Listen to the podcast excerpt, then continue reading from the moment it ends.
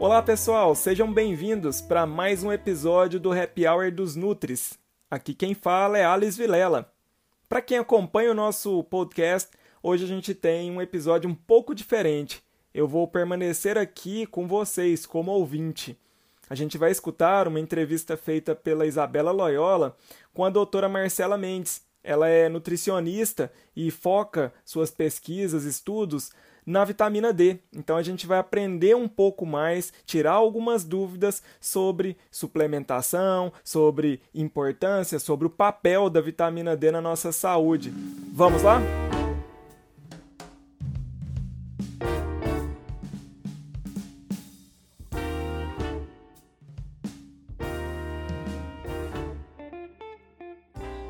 Bom, gente, hoje eu estou aqui com a Marcela Mendes, que eu vou contar, né, Marcela? A gente é colega de WR, uhum. de colégio de ensino médio, depois viramos colegas de profissão, e eu brinco com todo mundo que ela é o papa da vitamina D, e não é à toa, não. Marcela, conta um pouquinho aí da sua trajetória até você virar a rainha da vitamina D. rainha eu não sei, mas assim, uma das pessoas mais interessadas. com mundo, certeza. Com certeza sou. É, primeiro, Isabela, obrigada pelo convite, né? É um prazer estar aqui. Eu admiro demais o trabalho da Isabela em várias áreas, então é sempre um prazer participar dessas atividades com ela. É, eu me formei em nutrição na Federal de Goiás e depois de durante a graduação eu fiz um intercâmbio pelo Ciências Sem Fronteiras na Universidade de Surrey, na Inglaterra, e lá eu tive a oportunidade de participar de um estágio em pesquisa e aí acabou coincidindo que eu já tinha um certo interesse em vitamina D, já tinha assistido algumas aulas lá com essa professora que é a líder de pesquisa hoje lá no, no Reino Unido em vitamina D. E aí acabei entrando nesse estágio, foi quando eu tive o contato maior com vitamina D, participei da pesquisa, comecei a apresentar em congressos, então fui me envolvendo mais tanto em pesquisa quanto na área no assunto de vitamina D. E aí quando eu terminei é, esse intercâmbio, eu fui convidada por essa professora para voltar para fazer o doutorado, é, o doutorado direto. Então eu voltei para o Brasil, me formei, terminei meu curso de graduação aqui e seis meses depois de formada eu voltei para lá, para a Universidade de Surrey, para fazer o doutorado em vitamina D. E, assim, só aumentou né, minha, meu interesse, minha paixão pelo, pelo assunto. Eu me envolvi muito em muitas pesquisas, muitos projetos para além do meu, do meu projeto de doutorado. E, e o projeto de doutorado em si é, avaliou a suplementação de vitamina D e a exposição solar em mulheres brasileiras morando na Inglaterra e morando no Brasil. Então, comparando né, mulheres que estavam tendo muita exposição solar aqui no Brasil e mulheres que não estavam tendo exposição solar na Inglaterra e elas tomando ou suplemento ou placebo. Então, vê a diferença dessa combinação de tomar suplemento e de ter a exposição solar ou não. E, e a gente conseguiu publicar já quatro artigos desse trabalho, tem é, muitas revisões, né, três revisões sobre vitamina D nesse assunto de latitude, suplementação. Então, é uma área que eu continuei envolvida, quando eu retornei ao Brasil do, do doutorado, eu iniciei um pós-doutorado na Universidade de Brasília, também, é, ainda bem, em vitamina D, eu consegui continuar nessa área, dessa vez com gestantes, mas a gente está trabalhando também com uma revisão sistemática de vitamina D na América Latina. Então, assim, realmente eu não, não tive outras opções, fui tendo muita sorte de poder continuar trabalhando com o que eu gosto, que eu me interesso, é, e aprendendo cada vez mais sobre esse assunto que é tão complexo é literalmente né, aquela sensação de quanto mais eu pesquiso, quanto mais eu estudo, mais eu penso que eu não sei nada e preciso estudar mais e, e, compreender mais ainda. Exatamente. Ah, até uma curiosidade, né, Marcela? Não sei se você lembra, mas eu fui uma participante do seu doutorado. Lembro, foi, Isabel foi uma das participantes da. mas Brasil. eu fui placebo. Foi placebo. Fui placebo, não tive sorte, né? Aquelas cobrava, muita gente cobrava comigo quando descobriu que era placebo. Até, Marcela, é, conta um pouquinho, então, puxando disso, é, se mesmo nós estando em latitudes que tem a exposição solar, essa suplementação de vitamina D ela é importante ou a, mai a maioria das pessoas consegue ter o um nível adequado ou não? Então, meu, desde o começo, meu, meu interesse sempre teve muito esse foco, assim, de é, o que me chamava muita atenção é que quando eu fiz graduação, eu, eu, eu não lembro de nem to, se tocar no assunto de vitamina D. Né? Eu fiz isso, na, eu, eu devo ter feito essa disciplina em 2011, mais ou menos. Né? Então, vamos colocar aí, há 10 anos atrás, quando eu estudei micronutrientes, era assim, ah, é vitamina D, então é pelo sol. Aqui a gente, no Brasil, tem muito sol, não tem problema de raquitismo, tá tranquilo, e a gente mal sabia quais eram as fontes, né? Assim, não era o foco, e é compreensível porque vem de toda uma história epidemiológica do Brasil, que realmente a gente tinha outras preocupações na nossa história de doenças carenciais de outros micronutrientes. Mas sempre me chamou a atenção. Mundo, né, Marcela, também, assim, eu vejo que eu sempre brinco aqui no podcast com quem já escuta, que eu falo que a vitamina D foi a moda de, de uma década, né? Ciência uhum. também tem moda, igual roupa uhum. mesmo, a gente tem as modas. É, eu também, na minha graduação, a gente fez faculdade diferente, eu também não ouvi falar, mas eu acho que até estudos internacionais, aí você pode me corrigir, também não se estudava assim tanto vinculado sem ser as deficiências do micronutriente, raquitismo, toda aquela história, né? O que hoje a gente vê de todas essas doenças crônicas, autoimunes, é, é algo que para mim é muito recente também. Isso, e, e, é, e é o que eu ia completar aqui, é, e aí é, é não é uma falha aqui do, do, do, da nossa graduação, é porque, inclusive, nas pesquisas, nos livros, eram sempre tra tratado como um problema de países de alta latitude. Então, assim, até dentro dos países da Europa, seriam aqueles né, ali mais altos, depois da Inglaterra, né, acima da França, ali, países nórdicos, que teriam esses problemas.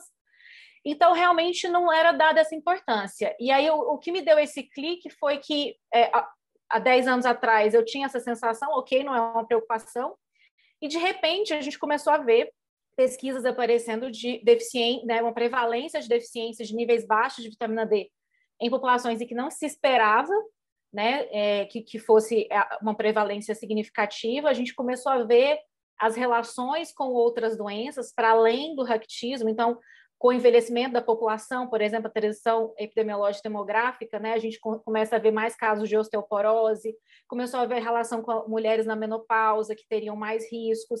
E daí hoje, né, desse momento para hoje, a gente já está avançando é, num nível de evidência bem robusto e importante para outras doenças cardiovasculares, câncer, doenças autoimunes, é, doenças inflamatórias, doenças respiratórias.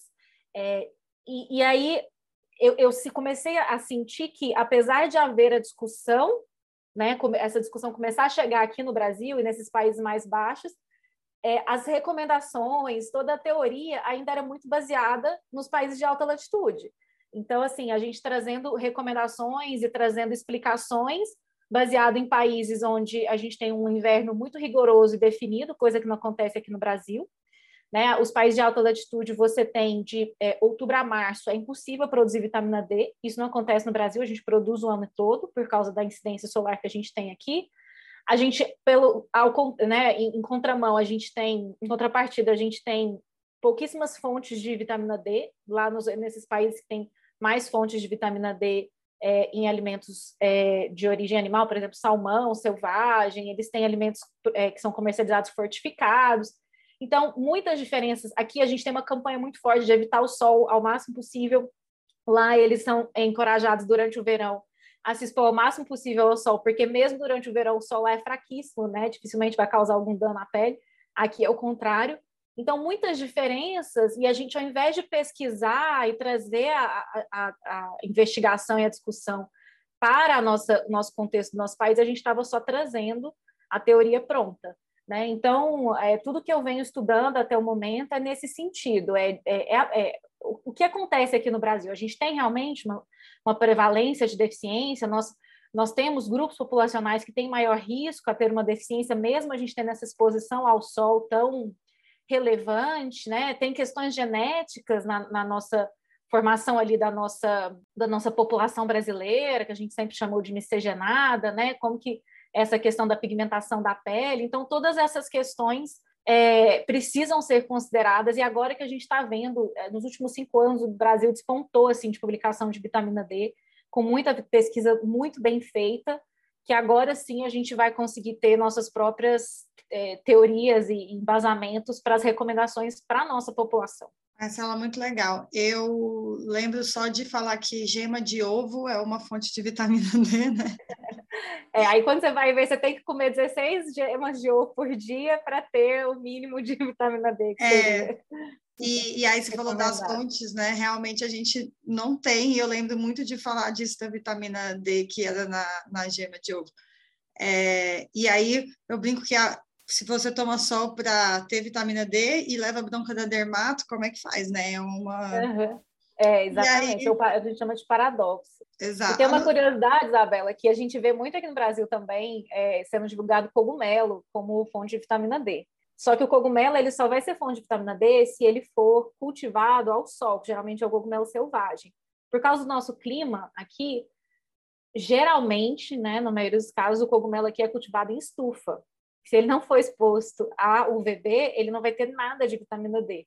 Né? Então, assim, aí, ao, e ao mesmo tempo, esses dias eu vi que banha de porco é a maior fonte de vitamina D ah, que tem. Não é, gente, não é, não é considerado fonte, não, não é saudável, não, não comam banho de porco só para ter vitamina D. Olha, a vida do nutricionista é viver para desmentir. né? Ah, até foi uma pergunta que me veio aqui. Bom, mas o Brasil não é todo igual, né?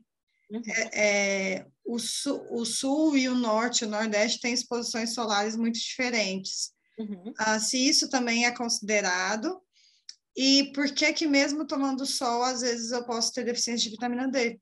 É, essa diferença do Brasil, ela, ela ainda não é muito considerada na discussão. Então, quando você fala assim das recomendações gerais, né, quando a gente vê essas reportagens, essas divulgações, é, ainda inclusive é, eu vejo muito sendo consideradas recomendações de países altos, nem, nem Brasil, nem considerando, por exemplo, que a gente tem latitude 4, latitude 8 né, no Brasil, é, e, e, até latitude 30 e poucos, né? Então, assim, a extensão territorial do Brasil por si só já tem grandes diferenças é, a gente sabe que vai ter uma diferença no inverno, não só de exposição, mas um inverno mais rigoroso faz as pessoas usarem mais roupa, ficarem mais em casa, muda completamente a rotina né, das pessoas. Então, enfim, na, no, na, discussão geral não está sendo considerado como deveria, mas nas pesquisas a gente já está vendo. Assim, eu já vejo nas pesquisas recentes uma preocupação em falar qual é a latitude onde foi pesquisada, qual é a estação do ano durante a coleta de dados. É, a gente já está vendo estudos multicêntricos no Brasil, então que pega uma cidade no Nordeste ou no Norte, uma centro e uma sul. Então eu acho que a gente está assim, já está avançando e está avançando rápido nesse sentido. É, e aí a pergunta é por que, que então a gente é, tem gente que toma sol e tem a vitamina D né, baixa e tem gente que quase não toma sol, mas tem a vitamina D adequada, enfim, por que, que a gente escuta tanto que tem a ver com o sol, é o sol, é o principal, e aí às vezes aparecem esses casos, né? E, e não, é, não, não tem sido muito às vezes, tem sido cada vez mais comum a gente é, ver é, essa, essa, esse questionamento. Nossa, mas eu tomo sol, eu nem uso protetor, eu gosto de tomar sol e minha vitamina D não sobe. E aí a gente vai ter várias questões que são é, que a gente chama de fatores de influência para a produção de vitamina D. E esses fatores que vão determinar a sua capacidade individual de produzir vitamina D. Então, um dos fatores mais importantes é a idade. Por quê? Porque a produção de vitamina D no nosso organismo, que acontece na pele, né, que é pela exposição solar, ela acontece por meio de uma molécula que está embaixo da nossa pele, que chama 7-hidrocolesterol. Quando o raio solar, o raio UVB, bate na nossa pele, ele entra em contato com essa molécula e ele converte, por meio de algumas reações químicas, ele converte essa molécula precursora em vitamina D. Ela não é vitamina D até ela ser é, irradiada pelo raio UVB. Virando vitamina D com a irradiação do sol, ela cai na corrente sanguínea e vai seguir o metabolismo da vitamina D. O que acontece é que com a idade, a gente vai diminuindo a quantidade dessa molécula na pele. E aí, a partir dos 70 anos, principalmente, a gente reduz em cerca de 75% a quantidade dessa molécula na pele.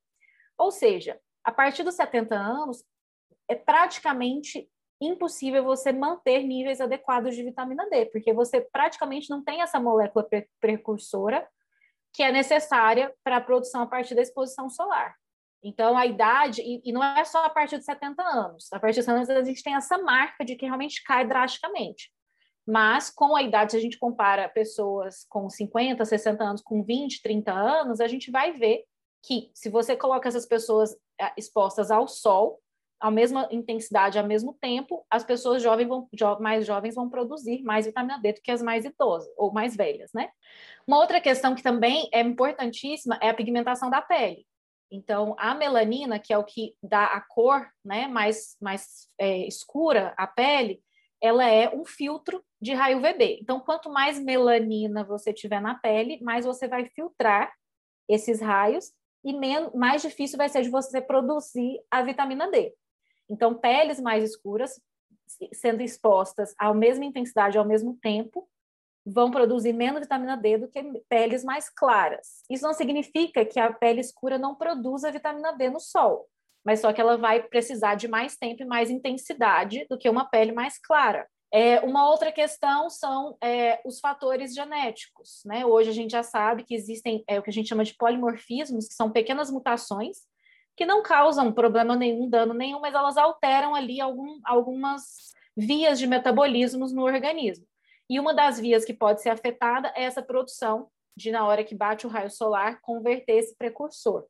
E aí a pessoa, dependente da idade, da cor da pele, do tempo que ela fica ao sol, ela tem mais dificuldade em produzir vitamina D. É, e um último fator que hoje tem sido considerado muito importante também é a composição corporal. Então, a vitamina D ela é uma molécula, é um hormônio que é lipossolúvel, ou seja, ele é, é ele é, é atraído, né, preso pela, pela gordura. Então, quanto mais gordura um indivíduo tiver no corpo, mais vitamina D vai ficar presa nessa gordura, menos vitamina D disponível no sangue.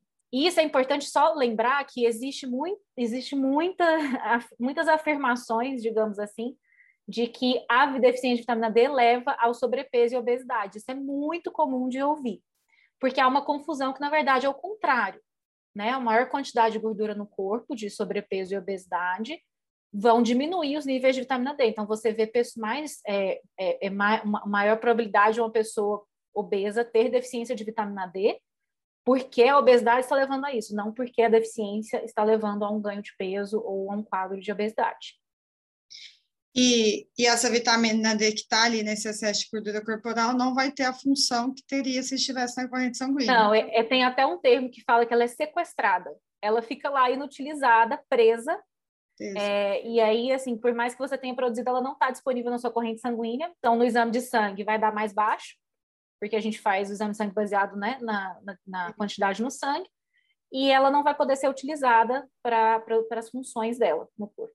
É, eu acho bom deixar isso claro, porque às vezes falam, ah, tudo bem, não está dando no exame de sangue, mas eu tenho, só que ela está na. Ah, é, não, ela está inútil. De gordura, mas ela está ali, a mesma coisa, ela não está existindo, né? Isso, exatamente. E aí tem um, tem um outro porém que também andou sendo a pergunta dos últimos anos, é que ah, antes o nível ótimo de vitamina D era 30 nanogramas por decilitro, né? Concentração uhum. no sanguíneo. Aí já ouvi dizer que, ah, não, 30 é o que falam, mas o ideal é acima de 40, 50. São uhum. os ótimos.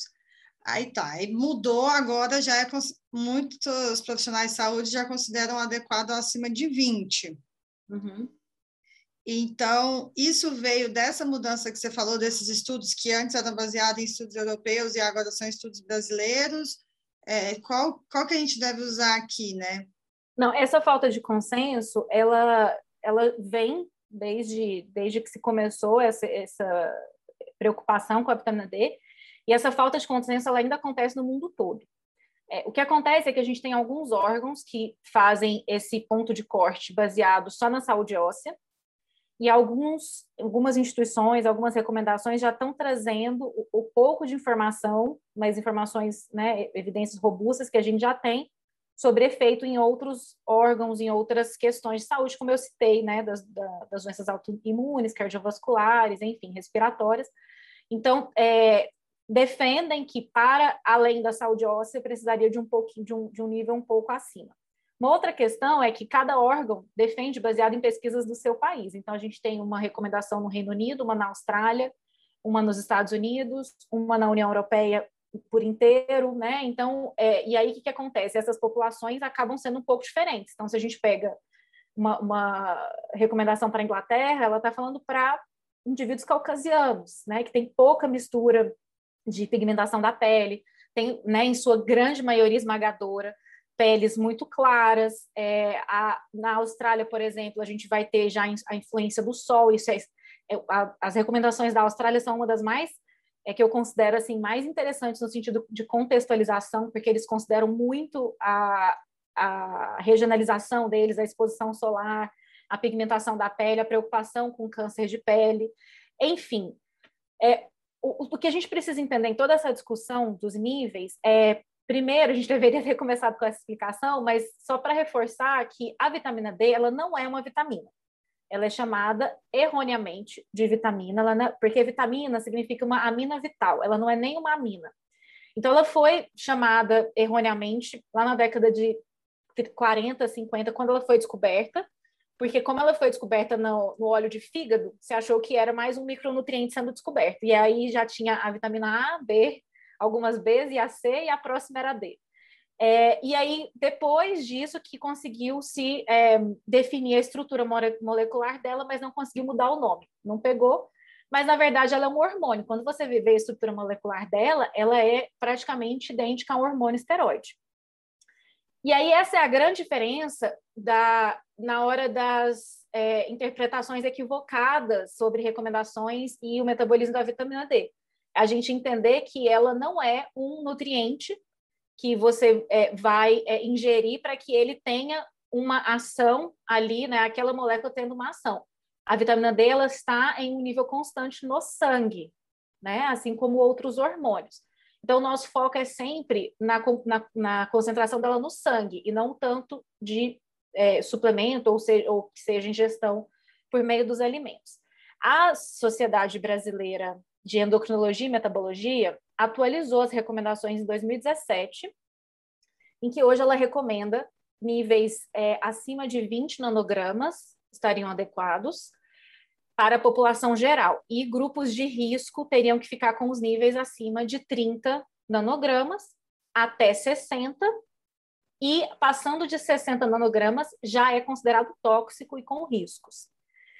É, esses grupos de risco são pessoas que são consideradas tendo aqueles fatores que a gente já conversou, né? Então, é, pessoas, é, idosos, é, mulheres na menopausa, gestantes que vão estar dividindo a vitamina D com o bebê na barriga, é, pessoas que têm algum distúrbio de absorção é, intestinal, então que vão contar praticamente só com a luz solar, como pacientes de cirurgia bariátrica, é, pacientes com alguma doença intestinal que atrapalha a absorção, é, pessoas que, é, por alguma condição de saúde, evitam é, a exposição solar, enfim, é, tem alguns grupos de risco, então, que deveriam ficar acima de 30.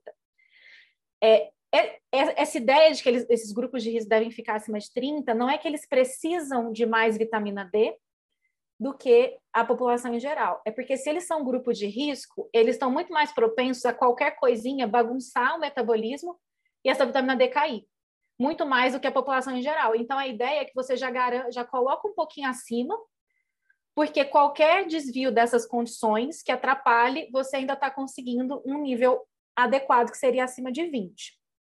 Esse... Quando a gente Desculpa, só interromper. Esse 20 seria o considerado para saúde óssea que você falou antes? Isso, é o então, considerado para saúde óssea. E não não significa outras doenças. É, não significa que ele não seja o ideal para outras doenças, é só porque a gente ainda não tem evidências nem para falar que ele é pouco ou que ele é suficiente. A gente não tem evidência para falar que precisa de mais. São alguns órgãos que já é, levantam essa hipótese de que poderia se precisar de mais. É, o, o que, que a gente pode tirar disso? O ideal é acima de 20.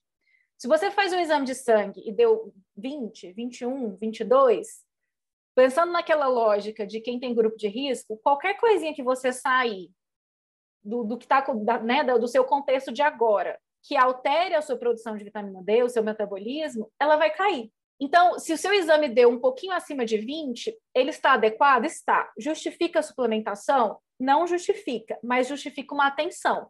Então, assim, é, é o que eu né, costumo falar para os pacientes que geralmente, quando o exame dá entre 20 e 25, é, olha, né, você é, eu explico quais são os fatores que podem acabar reduzindo e recomendo, olha, pelo menos uma vez por ano, é legal quando você for fazer uma rotina, uma bateria de exames, fazer a vitamina D e ver se ela não caiu.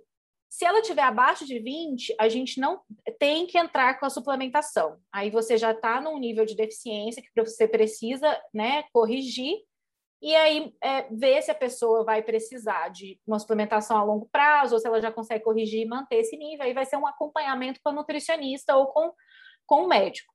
É, mas, assim, o, o que eu sempre recomendo é, se o ideal é entre 20 e 30, Vamos tentar ficar perto do 30, porque qualquer coisinha que você mudar ali, cair um pouquinho o seu nível, você ainda está dentro do, da, da recomendação. Né? Você não está correndo risco de uma mudançazinha pequena já te jogar para deficiência. Então, assim, é, ao meu ver, a gente, por volta de 30 nanogramas, seria ideal para toda a população. Tá, ótimo. Marcela, agora vamos fofocar, porque uma vez uma mensagem para ela, esse podcast não, não, é tão sério assim. A Isabela estava doida fazer esse podcast só para contar essa fofoca. Tava. E eu peguei uma paciente, uma paciente, né, uma pessoa com a vitamina D acima de 100, liguei, mandei mensagem para Marcela desesperada, você já viu isso aqui? Porque eu nunca tinha visto. E eu falei assim, gente, no meu conhecimento, isso aqui é toxicidade. Será que mudou uhum. alguma coisa que eu perdi, né? Porque, mas aí você confirmou, né, que eu estava certa. Mas, gente, que, é, e aí só puxando disso, dessa loucura que eu vivenciei, é, como que tem sido, é, assim, como que a ciência e você, porque uhum. aqui eu quero a sua opinião também, essas doses muito altas de vitamina D, uh, usando como respaldo é, prevenção de algumas doenças, ou mesmo, né, que aí a gente entra no protocolo Coimbra, por exemplo, tratamento uhum. de algumas doenças é, autoimunes, ou, ou uhum. outras doenças, né, por exemplo, é, eu, eu tenho endometriose, né, até compartilhando aqui diagnósticos, e já ouvi diversas pessoas que eu tenho que tomar doses de vitamina D, pá, pá, pá, um monte de coisa. Então, uhum. parece que qualquer doença que você descobre, qualquer diagnóstico, a primeira coisa que você tem que tomar é vitamina D. Uhum. Vários pontos aí para comentar. É, primeiro que quando a Isabela mandou essa mensagem, ela falou exatamente isso. Você já viu isso? Eu tô chocada, nunca vi isso. Que...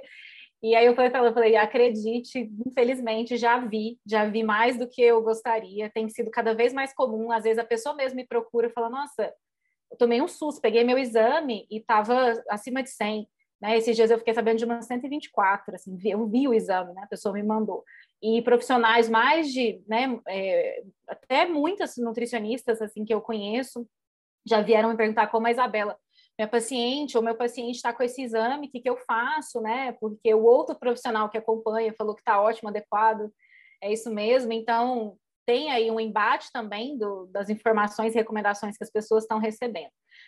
É, não há debate de que, assim, não há discussão, já é um consenso na comunidade científica de que acima de 100 nanogramas é tóxico. Significa que você vai né, ter ali imediatamente, deu acima de 100, você vai ter um sintoma de intoxicação e ser internado? Não, não é isso a toxicidade da vitamina D. A longo prazo, esse nível ele está desregulando o metabolismo da vitamina D. Então, acima de 100 nanogramas, a vitamina D não está mais funcionando como ela deveria. Ela está completamente desregulada. Assim como quando a gente está com é, os hormônios da tireoide é, alterados, a gente não trata para regulá-los. A vitamina D é um hormônio. Então, o nosso nível de segurança dela é 100 nanogramas. Acima de 100 nanogramas está desregulado e causando malefícios.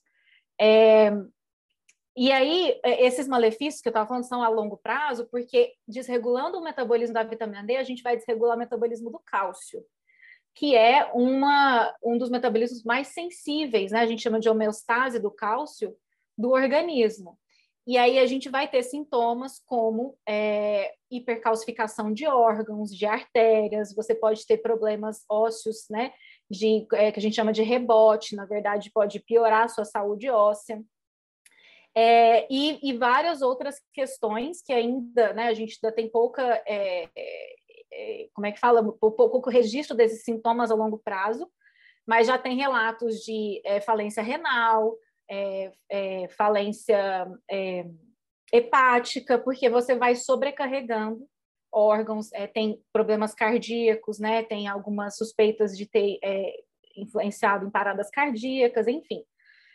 É, justamente porque você está desregulando dois metabolismos importantíssimos, que são o do cálcio e da vitamina D. É, o outro ponto que é, ah, é o do protocolo de altas dosagens, é, mas antes, só comentar para eu não esquecer que a Isabela comentou, ah, porque né, que ela tem endometriose, e aí né, vira e mexe alguém fala, mas você já tomou vitamina D? É, eu tenho esclerose múltipla, e quando, logo quando eu fui diagnosticada com esclerose múltipla, eu já comecei a ouvir é, ah, mas você já fez o protocolo com vitamina D, mas você já ouviu falar da vitamina D que cura, trata, cura, resolve, né, todos os problemas do mundo, inclusive esclerose múltipla. Perfeito. E eu acho engraçado. Hã? A vitamina perfeita, ela faz tudo. Perfeita. E, gente, eu sou a pessoa que mais defende que ela é a molécula perfeita, mas ela não faz milagre, assim, se for, ela não resolve todos os problemas do organismo. É, e aí, assim, o que eu sempre achei curioso é porque eu já fazia, quando eu comecei a ouvir essas recomendações de pessoas aleatórias, de que eu, ah, mas você não toma vitamina, você não faz o tratamento com altas dosagens, você não faz o protocolo, eu já fazia doutorado em vitamina D. Então, assim, é, de todas as pessoas que falaram comigo, eu já conhecia mais sobre vitamina D do que, do que essas pessoas. E, assim, eu ficava sempre surpreendida, assim, né? Ah, será? Deixa eu conferir, vai que ela nunca ouviu falar, né? Desse tratamento milagroso que, que vai resolver tudo, né? E mesmo depois de agora, de, é, eu já tenho pós-doutorado em vitamina D, eu faço divulgação de vitamina D no meu Instagram, né? Publico muito sobre o assunto é, vira e mexe, alguém me manda uma mensagem falando: Nossa, você já ouviu falar? Você deveria tentar o protocolo e tal. É, então, assim, eu acho muito engraçado isso, como é, é, é, um, é uma proposta de tratamento que realmente dominou e convence assim no, na, na, no público geral. Na comunidade científica, não se sustenta. Assim, a gente não encontra na comunidade científica esse debate de alguns pesquisadores defendendo e outros não. É um consenso que não é a solução, né, as altas dosagens. E aí, em relação às altas dosagens, o mais famoso é o que a gente é muito conhecido aqui no Brasil, pouco conhecido lá fora, que é o protocolo Coimbra, é, que é um protocolo que propõe altas dosagens para é, o tratamento no sentido de cura, de realmente eliminar né, a, a reação da, da doença autoimune, um foco muito especial na esclerose múltipla, né? Ele é, é o que mais é, se difundiu foi esse protocolo para esclerose múltipla e no sentido de que realmente resolve, inclusive as pessoas poderiam se, né, é, ficar sem tratamento medicamentoso, não teriam mais nenhuma ativação da doença. A gente precisa diferenciar a alta dosagem do, da alta dosagem diária, que é esse protocolo. É, se você, é, um paciente com deficiência, uma deficiência muito severa, ele pode necessitar de uma dosagem alta de ataque, que a gente chama, para conseguir subir os níveis dele e depois reduzir esse, essa dosagem para manutenção. Que, que é essa alta dosagem?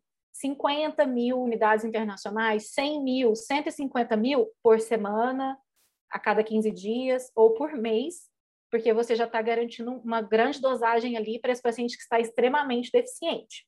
Isso não é considerado autodosagem, isso é uma dose de ataque, porque ela não é diária, né? Então, ela pode ser ou semanal, ou quinzenal, ou por mês.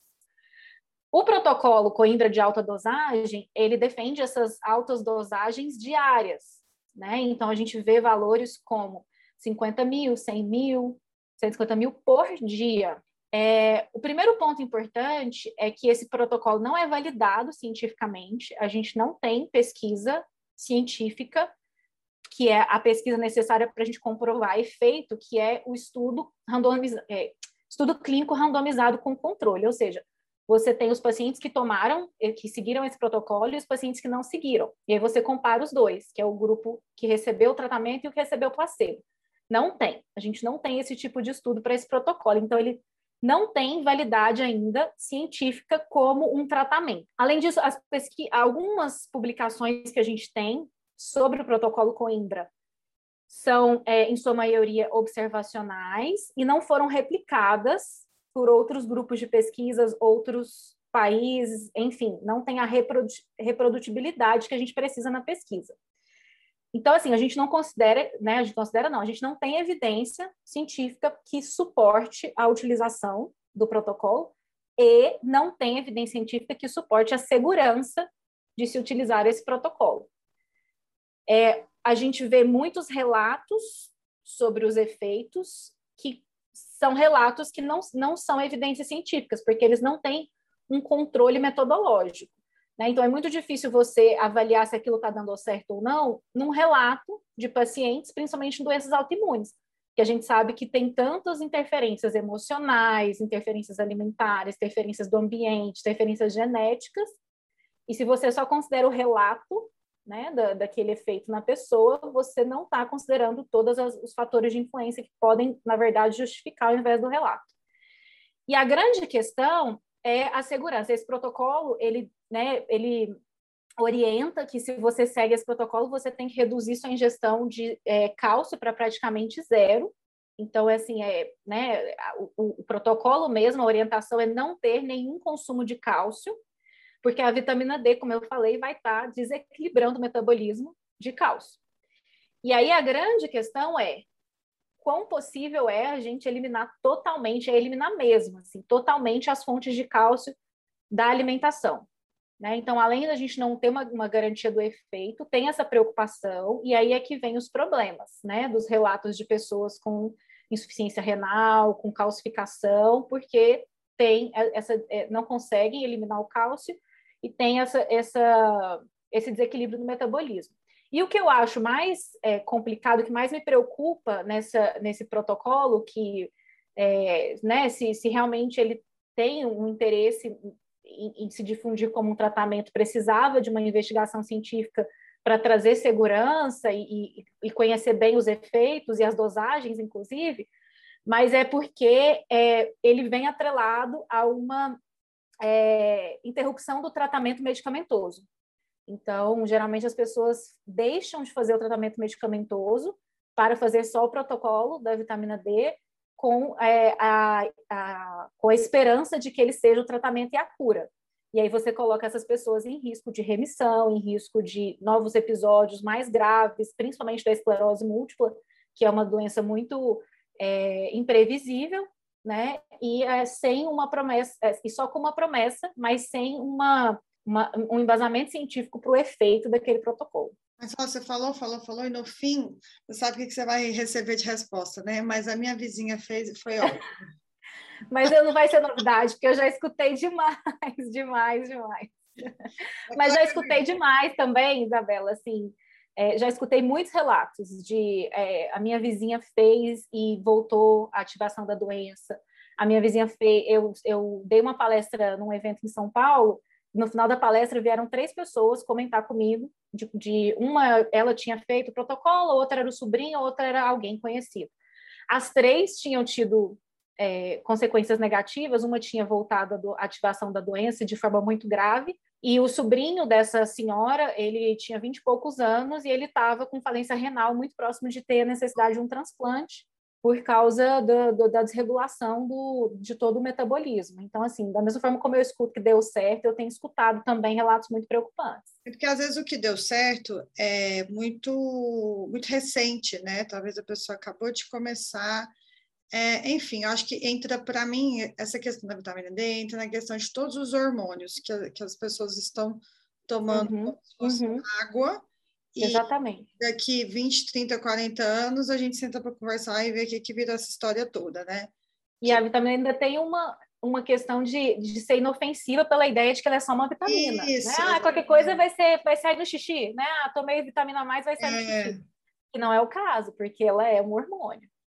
Então, acho que a gente precisa é, batalhar na nutrição para mudar o nome dela para hormônio D. Urgente, urgente. urgente. Mas as pessoas começam a ter medo de abusar.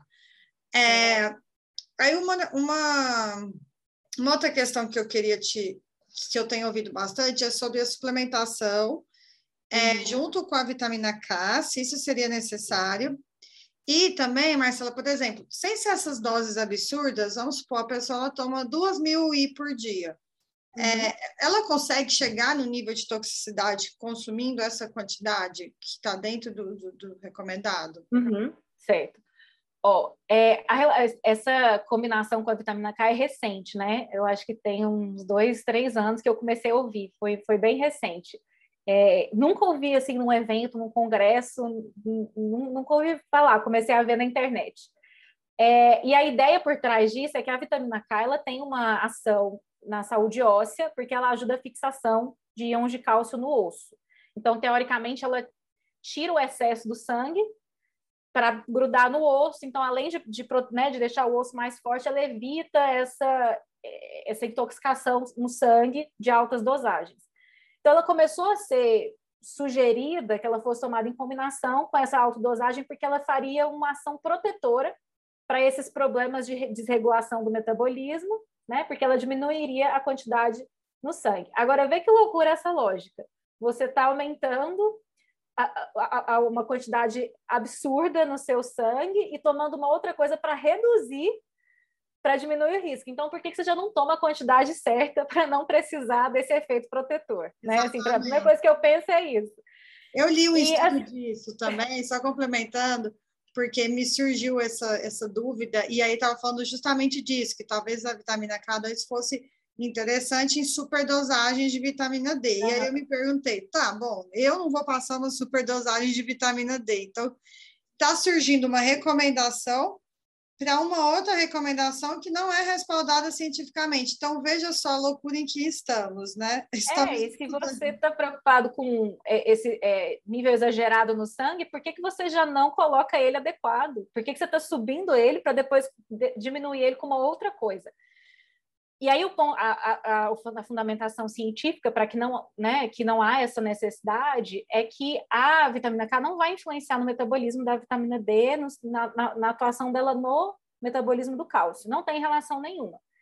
Então, assim, não tem a necessidade da, de, de, de você aumentar a quantidade de vitamina K para garantir essa saúde óssea. Você só precisa, né, porque a vitamina K já é realmente um micronutriente, uma vitamina, você precisa ingerir ela na quantidade adequada para ela fazer a, a, função dela de ajudar na, no fortalecimento dos ossos.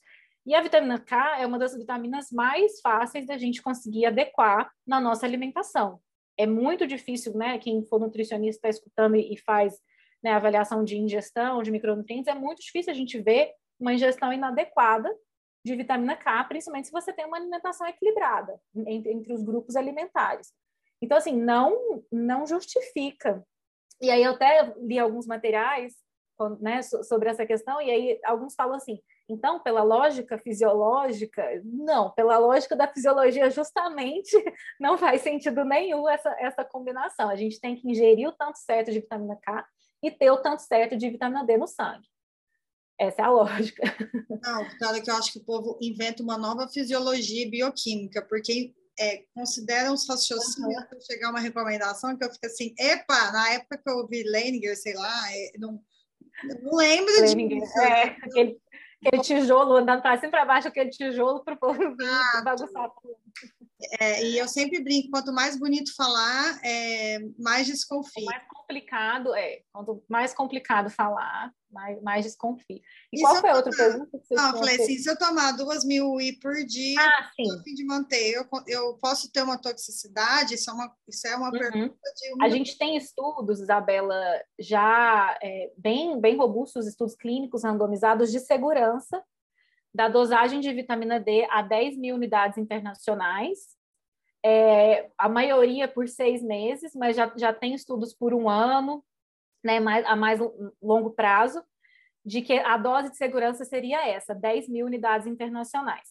A gente não tem estudos mostrando que a partir dessa dose já teria algum problema. Mas, assim, até 10 mil a gente já tem evidência de segurança. A questão é que dificilmente a gente vai precisar de uma dose acima de 10 mil para manter os níveis adequados. A maioria das pessoas vai precisar ali em torno de é, mil, né? E aí as pessoas com maior dificuldade de produção, às vezes é uma questão genética, enfim, podem chegar ali a duas mil, três mil, que é tranquilo, mas a única forma de você saber a sua dosagem é fazendo o exame de sangue, indo ao nutricionista, fazendo o teste com uma dosagem e vendo a sua resposta.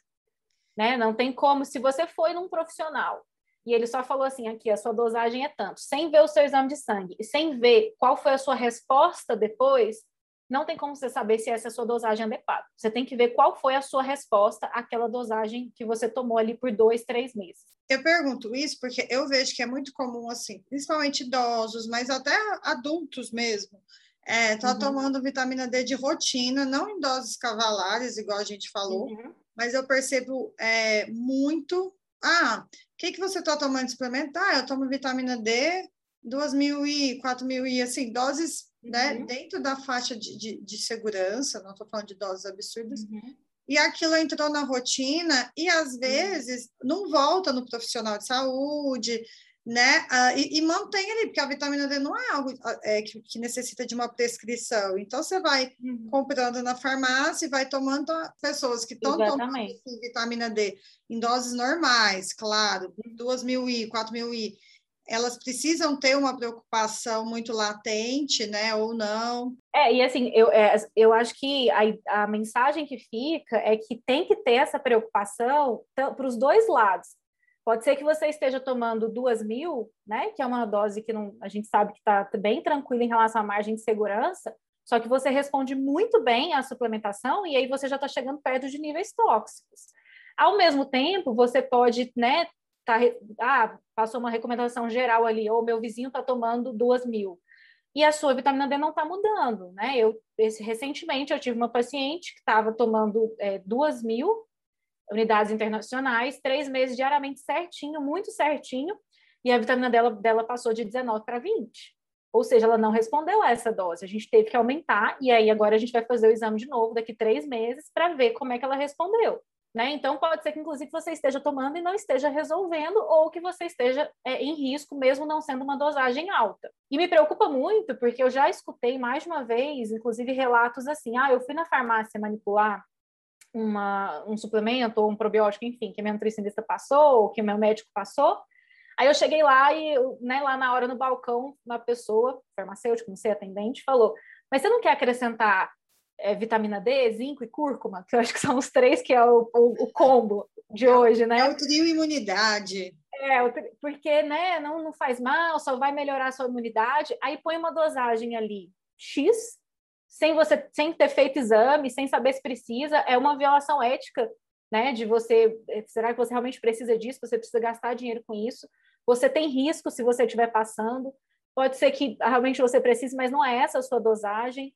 Né? Então, esses dias eu vi, né, um, acrescentou lá no, no, combo lá da, da manipulação 15 mil unidades internacionais para um, uma pessoa que não, provavelmente não tinha necessidade, sabe? Então, assim... Por dia? É, por dia ali no balcão. Não vamos botar aqui 15 mil unidades internacionais por dia, porque aí garante sua imunidade, protege contra o Covid, né? Protege contra o dengue. Como se fosse assim, pode dar o troco de balinha, é, é o mesmo nível de conversa. É o, é o novo shot da, da imunidade, é a vitamina D, o zinco e a cúrcuma, né? E é assim, importante lembrar, pessoal, que a gente não está falando que eles não são importantes para a imunidade.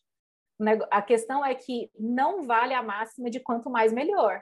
Não eles mesmo. só vão ter o efeito protetor para a saúde no sentido de imunidade e o efeito de realmente realizar as ações que eles devem no, no organismo, se eles estiverem adequados, né? E, e a, o ponto principal da vitamina D é esse: cada pessoa vai ter uma necessidade diferente para que esse essa concentração no sangue seja adequada. Exatamente, é o que eu penso. E o Alice não está aqui hoje, mas para ele não se sentir isolado, Alice, Alice a pergunta. Me abandonou aqui. Eu vou fazer a pergunta que ele faria. É, tá esporte, tem alguma recomendação diferente de vitamina D? É verdade. Eu já estava sabendo que o Alice estaria presente, eu já estava pronta para essa pergunta. Olha, não tem nenhuma necessidade diferente da população em geral, nenhuma necessidade de suplementação ou de concentrações maiores. Mas a gente já tem também evidência robusta, já se sabe é, que a deficiência de vitamina D vai interferir no desempenho na performance do atleta. É, vão ter questões do né, músculo-esqueléticas, então, tanto do fortalecimento muscular quanto do fortalecimento ósseo. Uma deficiência é, de vitamina D, ela coloca aquele atleta em maior risco de fratura, por exemplo, né, por, por ossos mais fracos. E já tem estudos também na especificamente na performance, no desempenho ali, principalmente em esportes de é, endurance, tem alguns é, estudos em esportes de time, é, basquete, é, handball, futebol, também mostrando uma influência no desempenho da performance. Lembrando que não é em relação a quem toma suplemento, mas sim quem está com níveis deficientes comparado com quem está com nível, né, com aqueles atletas com níveis adequados no sangue. E aí vai depender do estudo que a gente está falando, né? Algum vai considerar adequado 20, outros 30. É, tem isso é também. Mas, assim, é, em termos de estudo, como é muito é, conhecida e debatida essa, essa falta de consenso, a gente costuma ver tanto 20 quanto 30. Então, geralmente o estudo ele vai dar a informação do 20 e do 30 ou só do 20 ah, na, tá nos estudos. 40 eu não sei, eu acho que é um número cabalístico que alguém tirou 40, 50. Eu, eu não sei de onde. É, é, é, assim, é pou, pouquíssimas pesquisas vão se referir a 40, né? 40, 50. É, é bem alto. Foi mais cabalístico que surgiu, né? É. Marcela, para mim foi ótimo, e foi uma aula, porque eu aprendi bastante. É... Foi, para mim a gente ainda ficava a tarde toda aqui, já estou chateada. Meu é? Deus, já passou uma hora. E compartilhando angústias, né? Porque é. essa questão da vitamina D eu fico louca. É 100, uhum. são cada valores que eu fico assim. Eu, então. E veio uma última pergunta na cabeça, que é o que, o que hoje os estudos mostram que é a, o, o tempo, né? Ideal, é, o intervalo, desculpa, ideal de dosagem de vitamina D. Isso é bem estabelecido, é, porque a gente sabe que a molécula de vitamina D ela tem uma meia-vida de dois a três meses. Então, quando a gente fala, quando eu falei, né, ah, e aí você começa um, uma estratégia, uma dose, dois, três meses, o ideal é três meses. Três meses tomando certinho, você refaz o exame, que aí você consegue realmente saber o efeito daquela dose que você tomou para você. Aí você acertando essa dose, o ideal é, como eu falei, uma vez por ano, né? Ali você faz a rotina para mulheres, talvez mais fácil quando a gente vai na rotina da ginecologista, pede para ela dosar a vitamina D uma vez por ano, para você ter certeza de que aqueles fatores que estavam garantindo aquele seu nível adequado não tiveram nenhuma alteração, né? E não te colocaram ali na faixa de deficiência. Então, três meses para você ver se, se deu certo essa dose para você e uma vez por ano para você ir acompanhando ao longo da vida a sua necessidade de suplemento. É, eu sempre falei que eu nunca tive vitamina D baixa. Nunca tive mesmo, considerando 20, mas assim, a minha uhum. foi quase 40. Uhum. Naturalmente. Naturalmente. Uhum. E aí, esse ano, acredito que pela pandemia, fiquei em casa, em casa, ah, casa. Foi a primeira vez que deu 24, alguma coisa assim. Eu até estranhei, falei, nossa, nunca. Com certeza. E não é só ficar em casa, né? Na pandemia a gente deixou de viajar, a gente deixou de, às vezes, sair para um clube, né? Ir para casa de alguém tomar sol, que é muito do hábito do brasileiro. Então, assim, é, todos os pacientes que eu atendi esse ano estavam com a vitamina D, exceto uma, uma pessoa só, né? Do, sei lá, dos últimos 15 que eu atendi, é, estavam com a vitamina D adequada. E quando você começa a conversar, você vê que houve uma mudança de hábitos em relação à exposição solar. Ou seja, é, muito provavelmente todas, a maioria dessas pessoas vai precisar de um suplemento agora, quando a gente realmente conseguir normalizar, não precisa mais de suplemento, vai conseguir produzir pela exposição solar. Né? Então, é, é, assim, isso também mostra como a vitamina D é muito individualizada. Vai depender do seu, seu momento de vida, né? do seu estilo de vida naquele momento. E aí, é, só para a gente finalizar, vou pedir, eu vou te cutucar, eu vou pedir para você hum. deixar um recadinho para quem tem doença autoimune, que está pensando em suplementar a vitamina D. Olha, quem tem, falando como uma pessoa que tem doença autoimune e como uma pessoa que estudou já bastante isso, tanto por interesses pessoais, mas também é meu trabalho, né? A vitamina E em relação à doença autoimune. O importante é tenha níveis adequados, lembrando que pacientes com doença autoimune são considerados grupos de risco. Então, na recomendação que a gente tem hoje no Brasil, o seu nível de vitamina D tem que estar entre 30 e 60, né? É, valendo aquela lógica de que a gente quer deixar sempre um pouquinho acima caso mude algum valor, procure ficar ali pelo menos entre 35 40. Se você tem uma doença autoimune, está excelente. Você de forma alguma precisa passar de 60 nanogramas, você não vai ter nenhum benefício adicional e você vai correr alguns riscos para a sua saúde. Não existe comprovação científica, é, existem estudos, mas ainda né, o que a gente tem não, não mostrou é, que tenha algum efeito de tratamento. Né? Você tomar a vitamina D, tanto para doença autoimune, para qualquer outra questão, tomar o suplemento, ele não tem efeito de remédio. Ele tem que estar adequado no seu nível sanguíneo, porque é, o corpo vai estar o tempo todo tentando equilibrar esses hormônios. Então, se você tem uma doença autoimune, você, é, a vitamina D é uma grande aliada no seu tratamento, no acompanhamento da doença, é, no, no, controle, às vezes até de alguns sintomas, mas no sentido de você ter níveis adequados e não de tomar o suplemento como se fosse um remédio. É, eu adorei, porque assim, às vezes as pessoas têm na dúvida, tá, se não vai me curar, se não vai ser como remédio. Então deixa para lá. por que então ela tem que ser tão adequada? Né? Uhum. Uhum. Eu acho que, que tem essa dúvida geral também.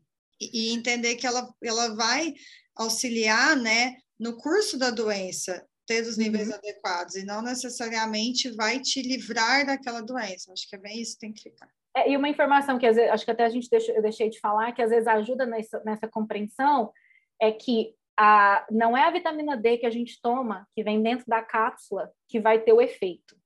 Depois que a gente toma e ela é absorvida, ela ainda vai passar por duas metabolizações para ela virar formativa. Então, é por isso que é importante os níveis no sangue, porque são é, é essa vitamina D que vai ser convertida para formativa. Você não está tomando um suplemento e ele está agindo imediatamente. E aí o corpo, se você tiver né, ingerindo demais, ele vai tentar compensar, ele vai ter algumas vias metabólicas que vão eliminar, e às vezes ele não vai conseguir, você vai chegar num quadro de intoxicação. Exatamente. Ai, mas então agora eu acho que acabou, todo mundo de... Fica para a parte 2. Fica, não, com certeza. E eu tenho certeza que você vai descobrir alguma coisa aí. Com certeza. As boas, e aí eu Todo te... ano é uma novidade. É. Exato. Todo, cada ano é uma novidade. Então vamos ter muita coisa para conversar ainda. E, e, muito provavelmente vão, vão te mandar algumas perguntas aí. Aí você me manda, a gente faz um quadro especial. Nossa, eu vou adorar. Combinado, então. Obrigada por ter aceitado, por ter cedido seu tempo. Foi, eu, eu adorei, espero que o pessoal tenha gostado. Marcela, fala seu Instagram para quem ouvir e quiser te seguir, que você faz bastante divulgação científica sobre. Serão todos muito bem-vindos. marcelamendes.phd é, e esse, o, né, o foco lá é vitamina D, mas também a gente discute muita coisa de nutrição, da ciência da nutrição, e vão ser todos muito bem-vindos. E o meu é arroba além de calorias, e eu vou falar do Ares, apesar dele não estar tá aqui, é arroba Vilela. Então, quem tiver com alguma dúvida ainda em relação à vitamina D, é só mandar para algum de nós três que a gente tenta solucionar. Obrigadão e até a próxima. Eu que agradeço, Isabela, foi ótimo.